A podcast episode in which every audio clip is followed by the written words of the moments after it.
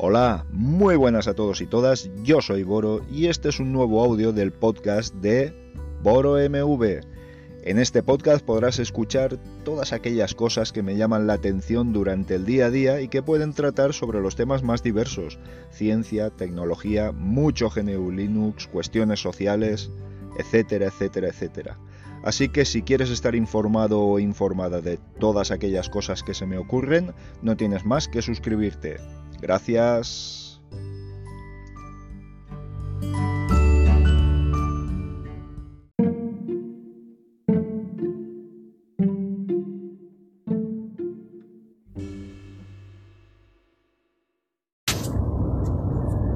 Es difícil con algo de tan poca rentabilidad como es el podcasting, porque no, no nos olvidemos que tiene poquitos incentivos. Es muy difícil crear una comunidad de podcasting y sobre todo su rendimiento, tanto económico como material, suele ser bastante lamentable. Me sorprende, me sorprende que Spotify, por ejemplo, con Anchor, recordemos que Anchor es propiedad de Spotify, no monetice los podcasts tal y como hacen Estados Unidos o, o al estilo de YouTube. Tiene poderío suficiente para hacerlo. Me sorprende que no haya ninguna plataforma que monetice los podcasts. Me sorprende muchísimo. Pero bueno, bien. Sí, sí, hombre, claro, los monetiza diciendo, si quieres escucharlo, paga. bueno, así es fácil eh, monetizarlo todo, evidentemente. Para eso no hace falta ninguna plataforma, con que tengas un feed de Telegram es suficiente. Pero bueno, he tomado una determinación, voy tomando determinaciones y es que tengo una lucha interna importante. El podcast me encanta, el podcasting me encanta, sinceramente probablemente sea la forma de comunicación que más me gusta. Pero también mi contradicción es que se llega a poca gente. Es difícil llegar a mucha gente, es poco viral un podcast. No tiene viralidad apenas. Y eso es un problema, un problema difícil de resolver. ¿Vale? Aunque se publique en 20.000 plataformas, Anchor publica en todo lo publicable, por ejemplo, pues aún así es difícil, es difícil llegar a mucho público, requiere una fuerza de voluntad enorme.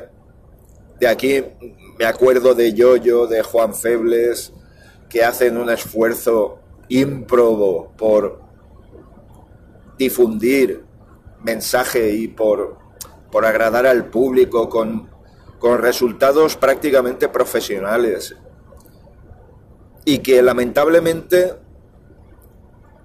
desconozco sus cifras, obviamente, pero al menos no tienen el rendimiento que merecen, que merecen. He decidido grabar segmentos durante toda la semana para hacer un semanal y publicar una vez a la semana un podcast con todos los segmentos grabados durante la misma. Esto creo que puede ser bueno, hacer un programa de, mucho, mucha duración y tener un podcast con contenido. Vamos a ver si lo puedo desarrollar y lo puedo conseguir. Yo creo que sí. Yo creo que sí. Creo que es una buena manera de, de acabar comunicando y de tener una periodicidad. Serán segmentos cortos, si es que si es que procede que lo sean, pero en principio serán segmentos cortos, con temáticas muy definidas, con poca relación entre ellos, a modo de magazine, hacer una especie de magazine en el que, en el que de una u otra manera alguno de los segmentos agrade a quienes escuchan. No sé, es una nueva fórmula, es una nueva manera de, de planteármelo, vamos a ver si resulta, pero en todo caso, eh, no quiero abandonar este, esta plataforma del podcasting, no quiero abandonarlo porque es entre la radio y el podcast tengo mi amor repartido porque me parece de una vigencia, de una de un auge y de una importancia capital para la comunicación de las ideas que muchos medios de comunicación habituales, debidos a intereses comerciales prácticamente y económicos, pues no, no desarrollan. Suelen ser monotemáticos y no desarrollan estas ideas. Las ideas que no les gustan o que no les convienen económicamente. Así que nada, ahí lo dejo. Vamos a ver si resulta. Creo que puede ser una buena fórmula y desde luego puede dar una continuidad.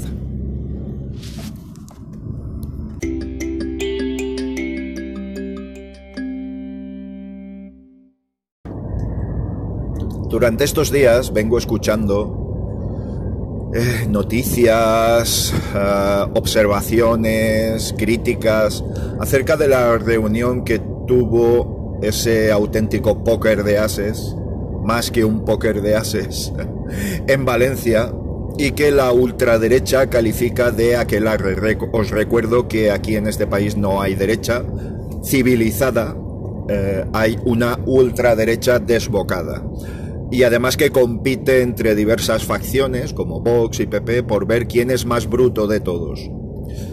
Así lo que harán será acabar asaltando el Congreso al tiempo y aquí lo dejo, a día de hoy, aquí lo dejo. Pero bueno, bien, el tema está en lo siguiente, que no sé cómo se puede calificar mal una reunión que pretende reunir fuerzas, eh, poner en común ideas, desarrollar una plataforma más transversal que vertical acerca de cómo mejorar este país y la vida de los ciudadanos. ¿Qué tiene de malo esto? Y sobre todo que sean mujeres, que sean mujeres, que la visibilidad la tenga las mujeres. Me parece verdaderamente, a mí me produce verdadero orgullo este tipo de movimientos. El liderado por Yolanda Díaz, y que ha reunido a, pues bueno pues pues a lo mejor de cada de cada casa sinceramente. Sinceramente a todo esto no faltaron alborotadores que intentaron como hace el fascismo quiero decir no no tenemos que mirar la historia y es lo que hace no, no tienen otro argumento más que reventar el sistema para quedarse las migajas y aprovecharse de ellas. No hacen otra cosa ni han hecho nada diferente en toda la historia Afortunadamente, la respuesta de, las intervinientes fue ejemplar, especialmente de Mónica Oltra. Y no sé, pues bueno, esto es lo que lo que parte de la población está admitiendo como la salvación, el fascismo como salvación. Madre de Dios santo. Esto es otra cuestión. Vamos a ver cómo se desarrolla. Es pronto, es pronto aún para mí que está, sobre todo Yolanda Díaz, está dejando que la idea frague por sí misma, que madure por sí misma, que las ideas eh, vayan consensuándose para obtener un fin final, porque si no sería un error garrafal, que es el de eh, lanzarse en las elecciones de dentro de dos años como una única plataforma, porque si no sabéis que eh, una coalición de partidos, por si no sabéis que la ley electoral eh, graba la diseminación de partidos. Es mucho, es mucho más favorable que tener partidos fuertes y reunión de votos fuerte, grande, mejor dicho. Bien, dicho esto, a mí no me parece más que una buena noticia. Es una gran noticia que haya movimientos sociales, que haya intentos de de agrupar, de reunir, de ser más fuertes. Todo eso me parece, me parece fantástico y, y me encantaría, me gustaría y no dudo que se va a intentar que salga adelante y que se desarrolle con total normalidad y naturalidad. Así que estamos de enhorabuena. Eh, las personas que estuvieron en esta convención eh, me parece lo mejor que se puede reunir en este país hoy por hoy, en la lucha contra el fascismo, contra eh, la ultraderecha rancia y casposa. Creo que creo que debemos estar felices y, y esperar con expectación a ver cómo se desarrolla la idea. Ilusionante.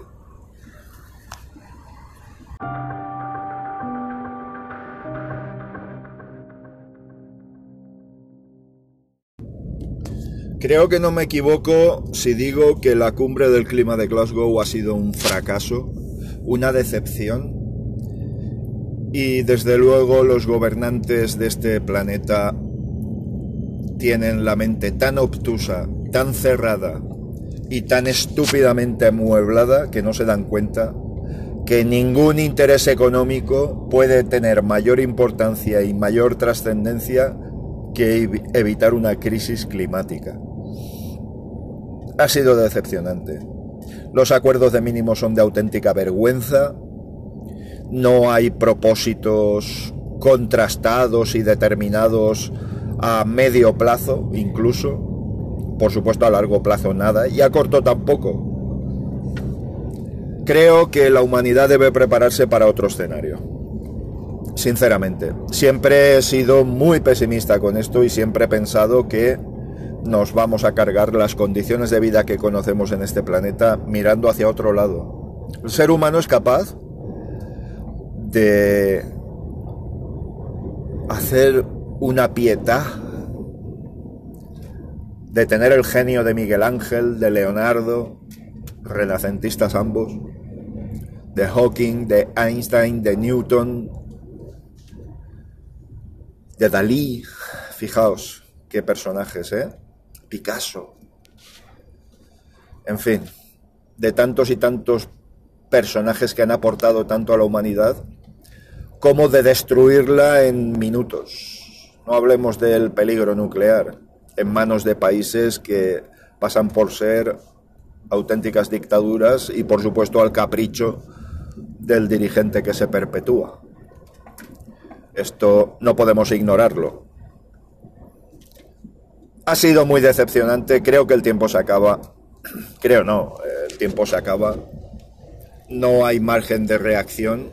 Hay fechas de no retorno que van acelerando su aparición. Cada vez estamos más cerca de ese momento, si es que no lo hemos sobrepasado, porque algunos, algunos científicos comentan que probablemente estemos menospreciando, minusvalorando la aceleración de los acontecimientos. De hecho, uno de los grandes, una de las grandes críticas que han habido en esta cumbre de Glasgow ha sido que eh, muchos países han mentido con sus emisiones de CO2. Claro, así, así es imposible, es decir, no, no, no se puede, no, no se puede atajar este problema, es absolutamente imposible.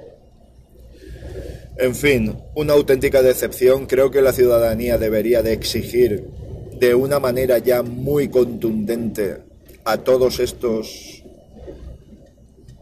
sinvergüenzas humanos.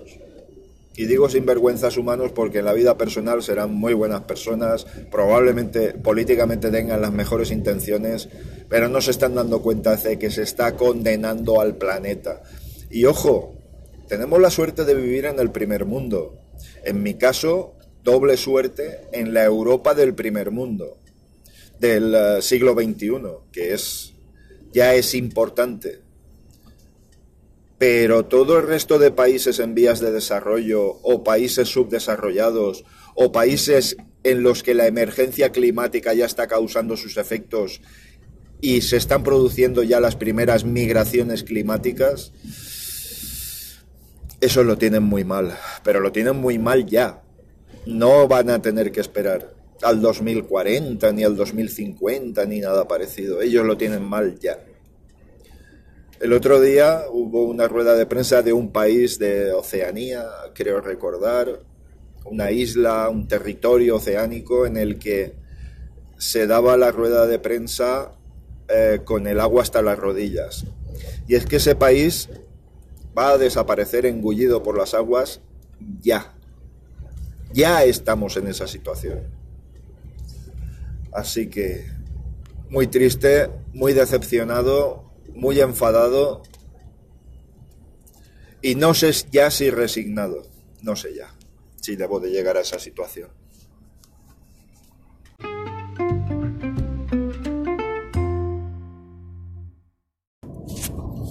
Sinceramente, no sé lo que pretende la ultraderecha en este país. Sinceramente, con el tema de las pensiones se ha llegado a un acuerdo del que se ha desmarcado la patronal. A ver por qué se ha desmarcado. Me gustaría saberlo.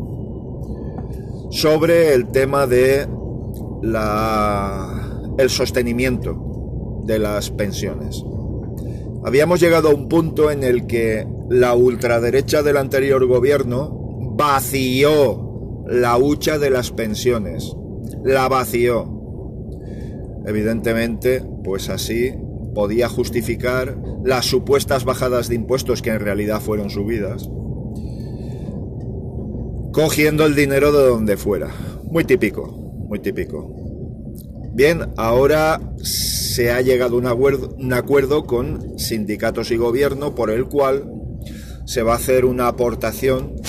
Eh, ahora mismo los porcentajes no los sabría decir, pero vamos, que cada trabajador va a aportar un euro a partir de que salga promulgada la ley y hasta que se compense el aluvión de eh, jubilaciones que nos vienen encima ya prácticamente dentro de 10 años con la generación del baby boom, que es la generación más numerosa de este país.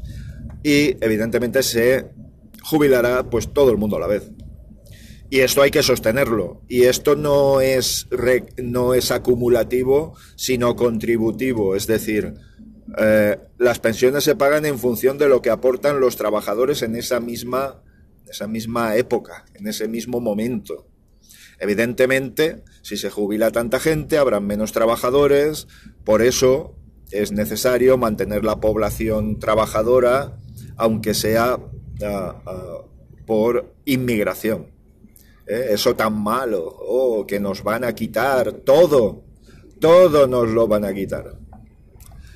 Pues lo que pueden hacer es aportar a la seguridad social, que es lo que más falta hace.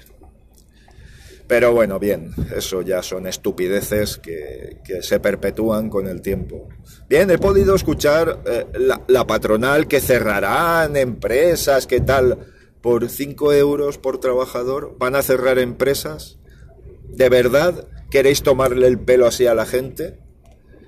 Por supuesto, la ultraderecha del PP diciendo en el Congreso y en el Senado que quieren freírnos a impuestos, basta ya, váyanse. Ah, ni se van porque es un gobierno en vigor, amparado por la Constitución y con un periodo de vigencia, y aún quedan dos añitos. ¿Eh? Y con el tema de las pensiones, ¿qué piensan hacer? ¿Bajar impuestos y pagar pensiones? ¿Piensan hacer eso? La estupidez es de tal calibre que a veces resulta hasta chusco intentar explicarla. ¿eh? Es, es tremendo. Esa aportación es necesaria, es una es una es un periodo muy determinado de tiempo con unas características muy concretas y es que se va a jubilar un enorme número de personas al mismo tiempo. Con lo cual van a dejar de ser masa trabajadora y por lo cual van a contribuir menos a la, al sostenimiento de la seguridad social, al buffer, la hucha, como queráis llamarlo, para el pago de las pensiones. Es una forma sostenible, no se va a alargar el periodo de, eh, o sea, la edad de jubilación. con esta manera de recaudar se va a intentar que no sea necesario. Desde Europa esto debe de aceptarse, es una, es una política contributiva, las contribuciones son mínimas, pero que sumadas a una masa trabajadora amplia pues, y durante 10 años eh, van a dar como resultado que se pueda afrontar esta situación con éxito. Así que me parece positivo, me parece una buena solución. Entre todos debemos colaborar y reiterar una vez más varias cosas. Primero, esta ultraderecha que no tiene el menor escrúpulo para engañar a la gente o intentar engañar a la gente, diciéndole que va a pagar menos impuestos y que va a cobrar más pensión. Eso no cabe en ninguna cabeza y no tiene ningún tipo de sostenibilidad. Y desde luego que se está haciendo esfuerzos, se está intentando aplicar imaginación, ajustar al máximo las contribuciones, se está intentando, se está intentando. Me parece una buena fórmula, me parece que, que así vamos por el buen camino, entre todos debemos contribuir a que esto sea sostenible y, y bueno, es, es para felicitarse, porque por lo menos se están haciendo movimientos para garantizar nuestro bienestar. Futuro, claro.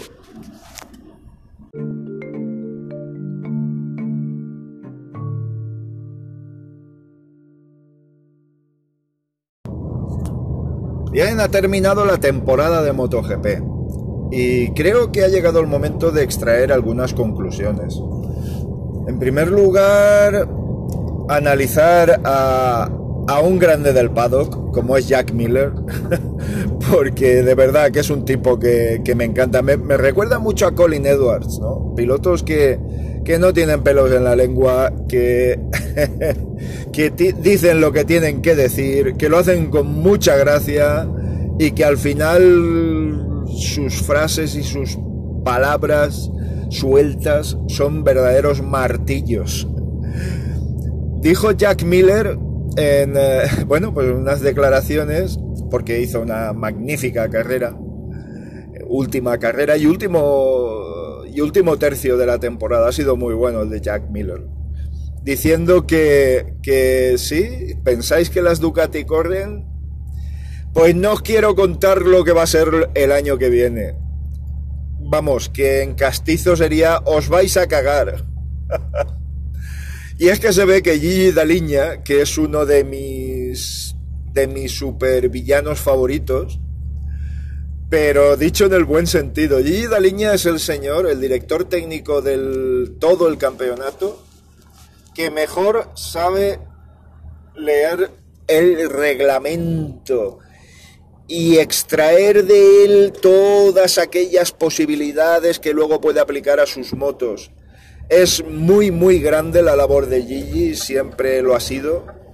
Y, y hay otro tipo de cuestiones, como que los pilotos siempre han dicho que es imposible estar al rebufo de una, de una Ducati, que se sufre muchísimo por turbulencias, despiden mucho calor, etcétera, etcétera. Sin embargo, eh, creo que lo decía Miller también, una Ducati detrás de una Ducati no sufre absolutamente nada.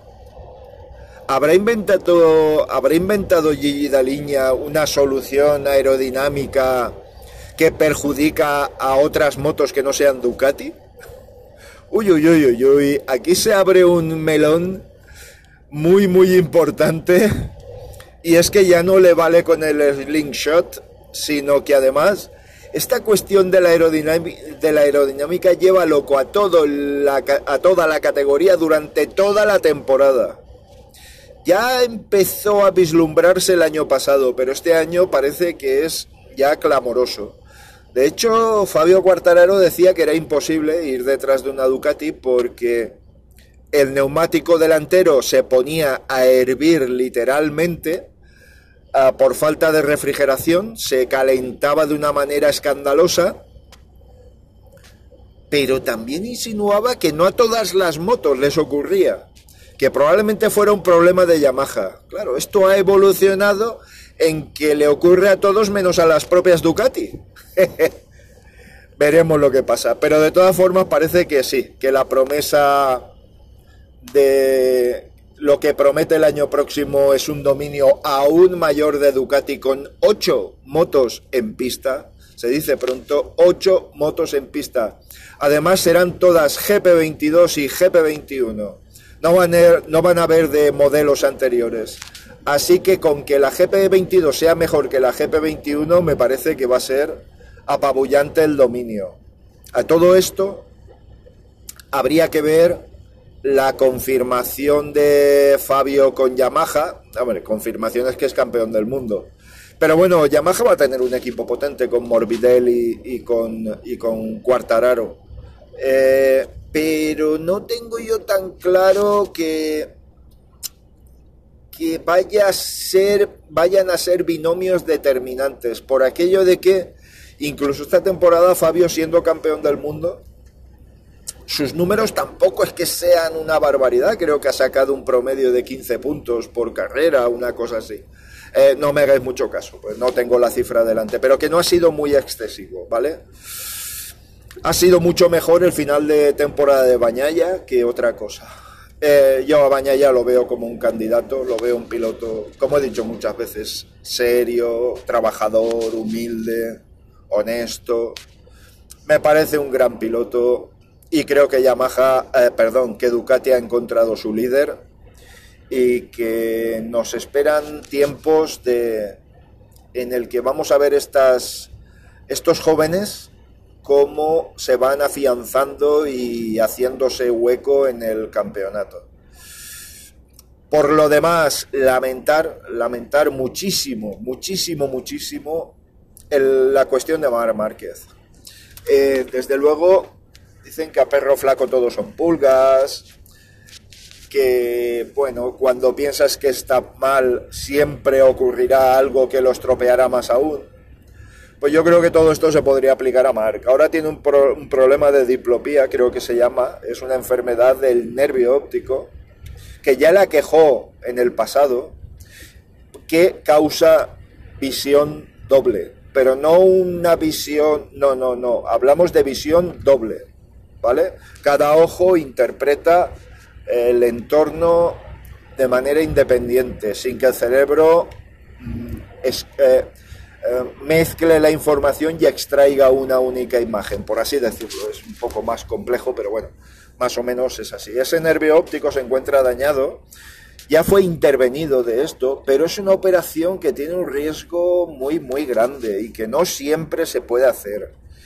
Eh, eh, se está esperando para que se recupere por sí mismo, con reposo, con tranquilidad, con un tratamiento eh, idóneo para, para, esto. Pero vamos a ver, lo que me da que pensar es que Mark ya lleva muchas caídas, es un piloto que, que ha tenido muchos golpes, por su estilo, evidentemente, poco estilo todo o nada y todo esto va pasando factura a medida que vas cumpliendo años. Esto ya lo dice un veterano, no lo dice un experto. Eh, siempre he dicho que el suelo es directamente proporcional, la dureza del suelo es directamente proporcional a la edad del que lo cata. Es decir, que cada vez, a medida que pasan los años, el suelo cada vez está más duro. O por lo menos esa sensación da. Doy fe de ello. Veremos, veremos. Esperemos que Marx se recupere porque hace falta para este campeonato y bueno, pues a ver si podemos ver a Maverick también eh, despuntando, podemos a Jorge Martín luchando por podiums de manera continua. En fin, tenemos muchas tenemos muchas posibilidades y 2022 se plantea como una temporada muy interesante, ya en una normalidad, o al menos eso esperamos que, que sea una normalidad casi absoluta. En fin, temporada apasionante y ahora solo nos queda ver cómo se resuelve el título de Superbike con uh, Johnny Ray y Toprak Razgatlioglu, Rats para los amigos, Stoprak para otros amigos.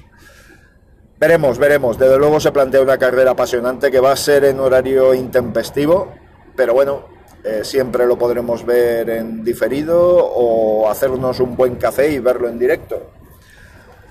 Venga, ya acaba la temporada para todas las especialidades y nos espera un largo invierno hasta que vuelvan a comenzar las competiciones.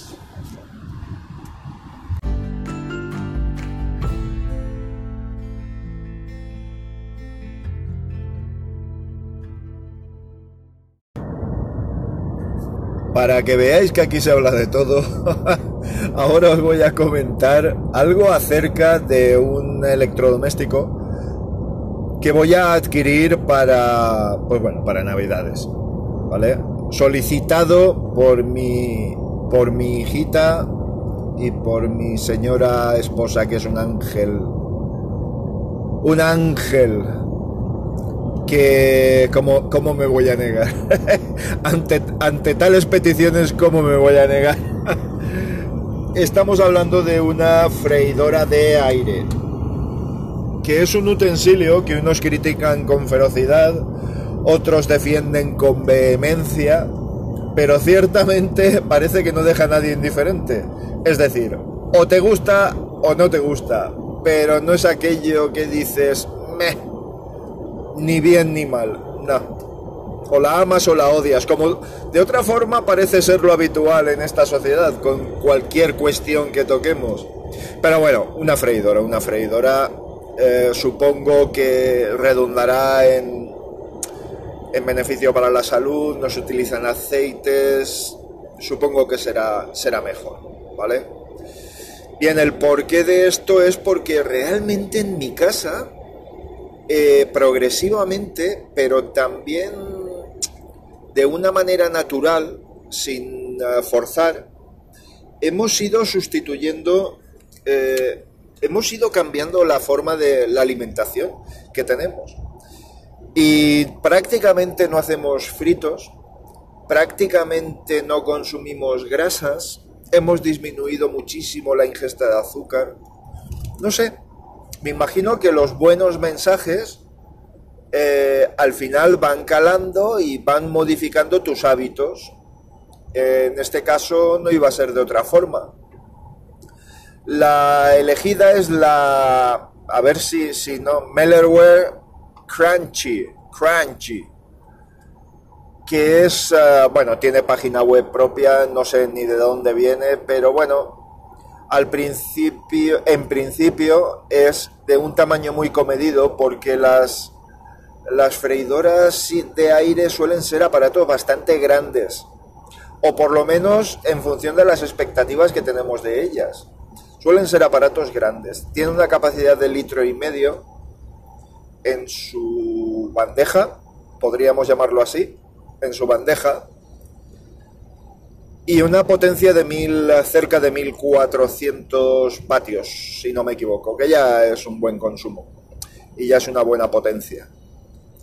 Eh, en principio está en tres colores, blanca, negra y un azul eléctrico, un azul chillón. Voy a escoger la blanca. La expectativa la conozco porque he utilizado el horno eh, por convección, eh, con aire, y sí que es cierto que las cosas no están igual, pero tampoco se puede decir que estén más malas o que no tengan el mismo gusto. No, al final si haces patatas ves claramente, percibes claramente que son patatas, faltaría más, solamente que están cocinadas de otra forma. A mí esa es la sensación que me he dado siempre, no, no, no he detectado ninguna otra sensación. De ahí puedes hacer cebolla, puedes hacer eh, un montón de cosas.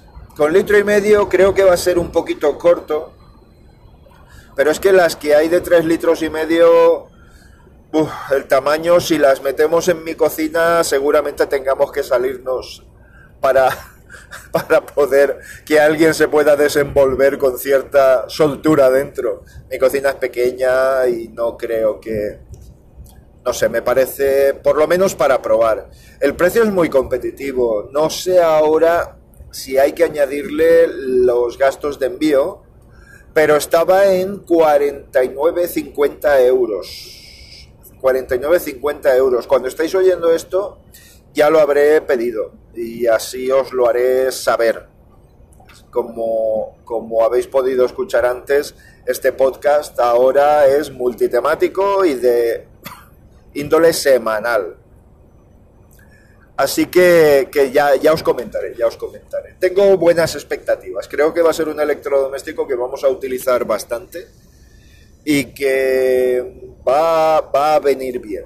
Mi hija tiene una dieta, una dieta no, no forzada, es decir, se cuida con la alimentación y rechaza todo aquello que no sea saludable y nos ha, yo creo que ha sido ella la que nos ha educado Ojo, que también hay voces que dicen que estos aparatos son muy dañinos para la salud. ¿Por qué? Por las acrilamidas, porque tienden a tostar demasiado los alimentos en su superficie, que no en su interior, en su superficie, y generan acrilamidas que sabéis que son altamente cancerígenas. ¿Vale? Yo creo que si te pasas tostando ocurrirá lo mismo friendo con aceite que friendo sin aceite. Es mi opinión. Pero bueno, yo creo que es buena, es buena cosa. La verdura también se me ocurre que se podría hacer bien. No sé, no sé. Tengo, tengo. A mí hay una cosa que me encanta, que es la verdura eh, rebozada con tempura. Me encanta. Me vuelve loco. Es, no hay nada más rico. Así que quizá, quizá sea, sea un acierto. Ya os lo diré, ya os iré contando.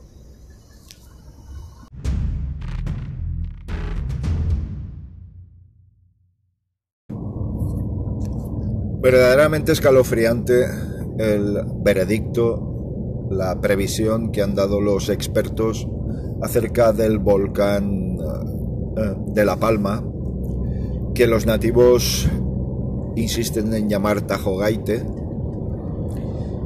y que los externos a las islas le llamamos el volcán de Cumbre Vieja. Pero bueno, sea como sea, estamos hablando de lo mismo y que las noticias no son nada esperanzadoras.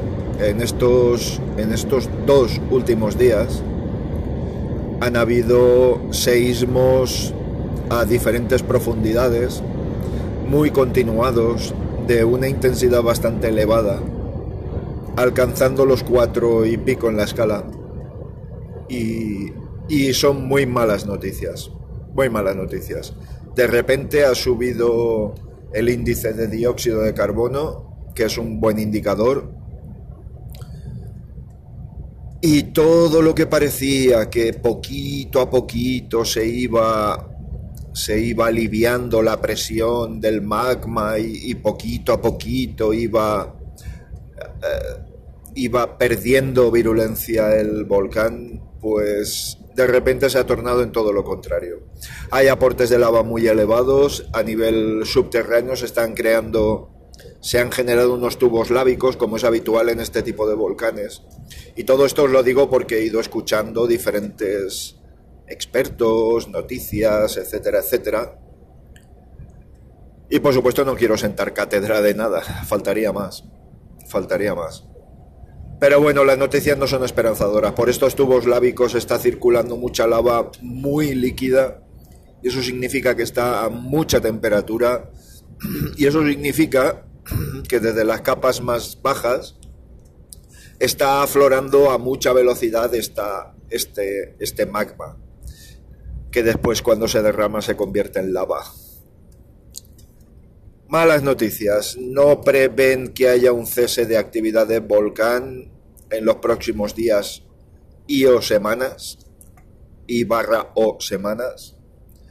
Así que nuestros amigos palmeros y palmeras pues tienen más sufrimiento por delante. Desde luego toda la zona de la ladera, de, recordad que este tipo de volcanes eh, tiene forma de herradura y todos los que tienen pertenencias, cultivos en la zona abierta de la herradura hasta el mar, pues van a tenerlo muy mal, muy mal, rematadamente mal. Así que es una mala noticia, me ha entristecido muchísimo pero bueno, es un evento natural, un evento natural que ocurre, que ocurre con bastante frecuencia y es, yo creo que se ha producido algo que es que el volcán ha persistido pese a la inmediatez de las noticias. Recordad que era continuo, como si fuera algo que hubiera que cubrir en, inmediatamente y exagerarlo y querer generar clickbait porque se acababa. Eh, ha quedado más que claro que los tiempos geológicos son muy diferentes a los tiempos sociales, periodísticos, etcétera. son muy diferentes. Aún queda tiempo, aún queda tiempo de erupción y, bueno, pues lo dicho. Espero que, espero que no haga demasiado más daño a la población. Ánimo amigos.